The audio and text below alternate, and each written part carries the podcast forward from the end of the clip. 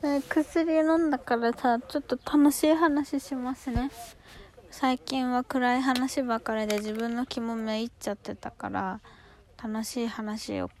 したり考えることが大事で今の私にとって一番楽しいというか楽しみなイベントといえば2020年3月20日に集まれ動物の森だよね。動物の森新作ゲームが発売決定しましたね。もともと2019年で予定されてたんですけど2020年3月に延期になったそうで。であの今ねもう終わっちゃったのかな？なんかアメリカなのかな？わかんない。どっかであの毎年やってる E3 っていうゲームのいろんなあの新作ソフトの発表会みたいな。であの既存の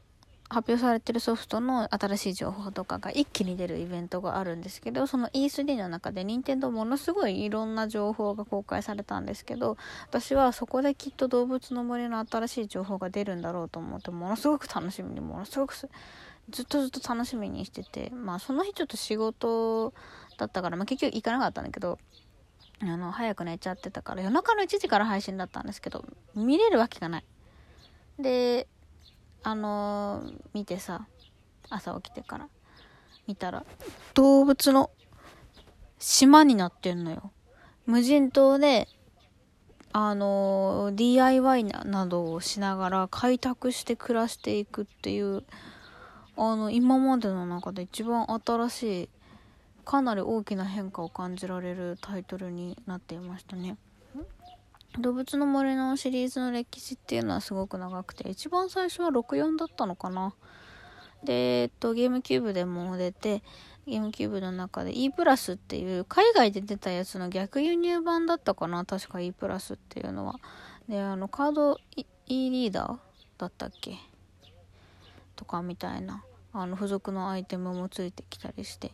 まあちょっと私はそのゲームキューブの E プラスが一番思い出に残っていて多分人生で一番遊んだゲームをあげろと言われたらあの動物の森 E プラスとポケットモンスタールビ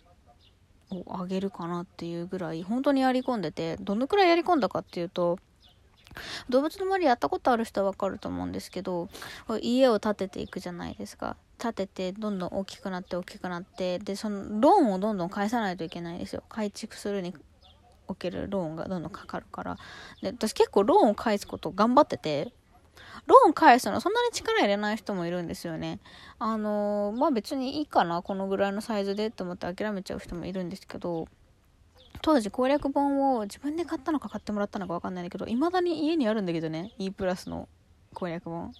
読んでったら一番最後のお家のあのー、ローンを返したら最後あの島を変える島に行けるようになるっていうのが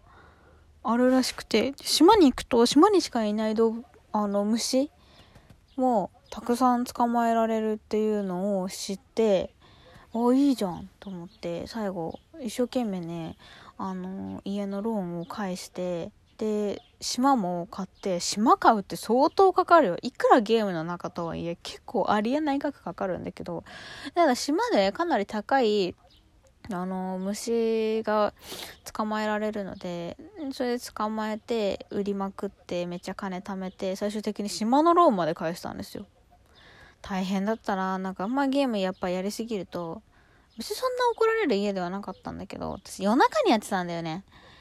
その動物の森って夜中に島へ行くと結構レアな虫が出るからやっぱ夜11時ぐらいに行くのが大事で部屋の電気全部消してなんか親の物音がしたらすぐ隠れられるようにして音量も超ちっちゃくして部屋にテレビもゲームもあったからね自分の部屋に。こっそりこっそりやってオクワガタいっぱいた捕まえて最終的に駅前にあの島のローン返すと金の銅像が立つんですよ。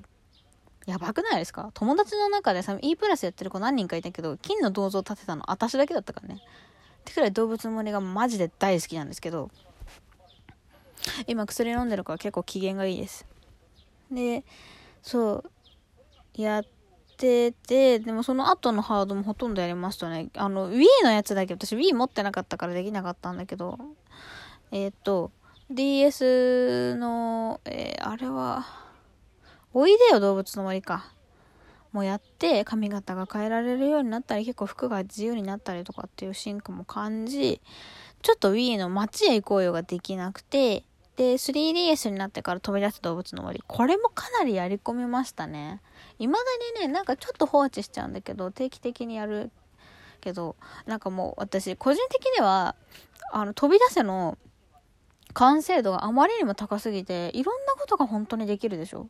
だからもうこれ以上何ができるようになるんだろうっていうのであんまりなんか想像もつかなかったんだけど。あの E3 で公式のティザーの映像が公開されてその島で暮らす DIY をしますみたいな簡単な映像だったんですけどその後にあの結構5時間ぐらいある生配信の中で他のゲームとかも紹介されてたんだけどあのー、海外のなんか司会の人なのかな？とあと開発に携わってる方2人が出てきてその開発してる方がデモプレイをね結構30分ぐらいがっつり見せてくれてかなりいろんなことが分かりましたね。本当に楽しみにしてて。私もうこの一応なんかそれ発表されるまでさ、年内に出ると思ってたからさ、まあ冬12月ぐらいかなと思ってて、だからまあ、それまでは頑張って、それを糧にして働こうって思ってたんだけど、3月だったのでかなり遠いんですけど、もうちょっと頑張って生きていきたいと思います。とりあえず、あの仕事続けるかわかんないけど、死なないで頑張るっていう目標。で、発表された中でかなりね、私が今まで本当に人生の中で動物の森に費やしてきた時間ものすごく長いんですけど、かなりいろんな変化を感じていて、あの、デモプレイ30分見ただけでね。やっぱりね、大きいのは DIY だね。今までは家具を買って、まあそれを設置したりっていう遊び方だったんだけど、その、家具が自分で作れるようになるんですよね。で、しかも作るにしても、材料を集めて作らないといけない。例えばその木片だったりとか、なんか石とかだったり、いろいろな材料が必要みたいなんだけど、その辺はちょっとまだあんま詳しくはわからないんだけど、作りたいアイテムのレシピが公開されて、今はあと何個必要だよみたいな感じで集めるんですよ。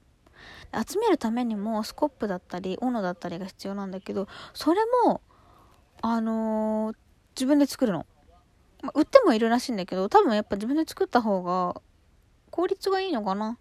お金もかからないみたいだし。で、その、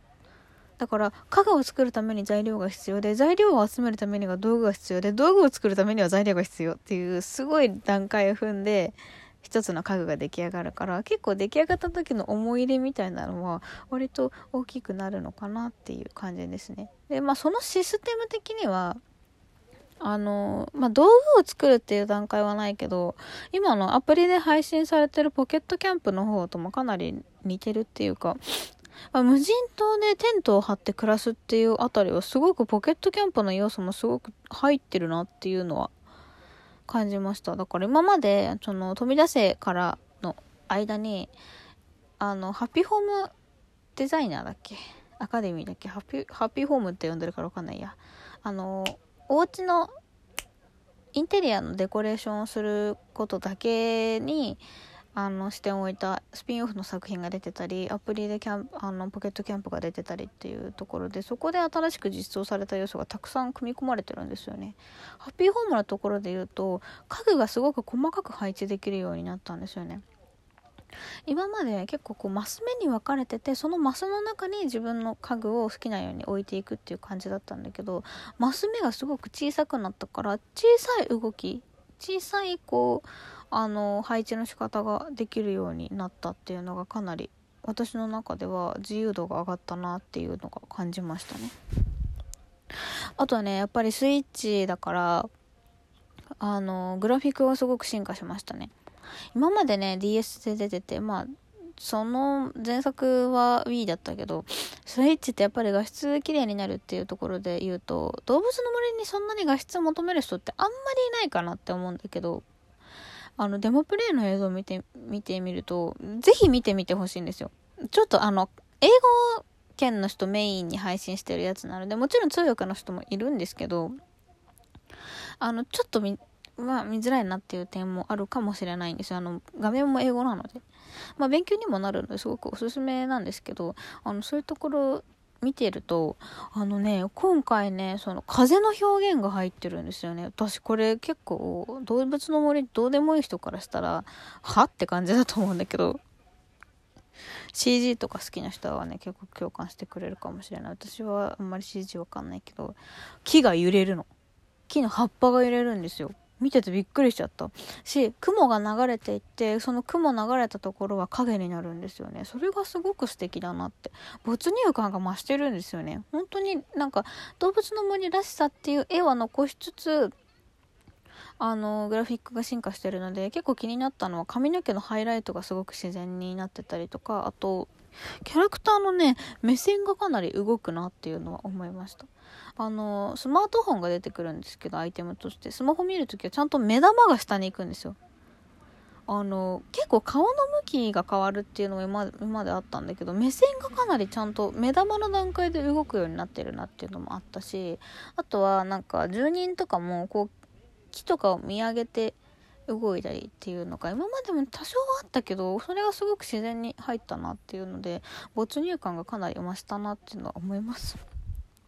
動物の森はね、現代の疲れてる人にとって本当に必要なアイテムだし、やり込み要素もすごいし、ゴールなんてないから、なんか自分の好きなようにまったりと暮らせるので、あの、私みたいに人生に疲れてる人には絶対に絶対に動物の森は必要なもう薬だと思ってるのであのー、ぜひ3月20日だけどねみんなで一緒にやっていきたいなと思いますのではいそれが生きる希望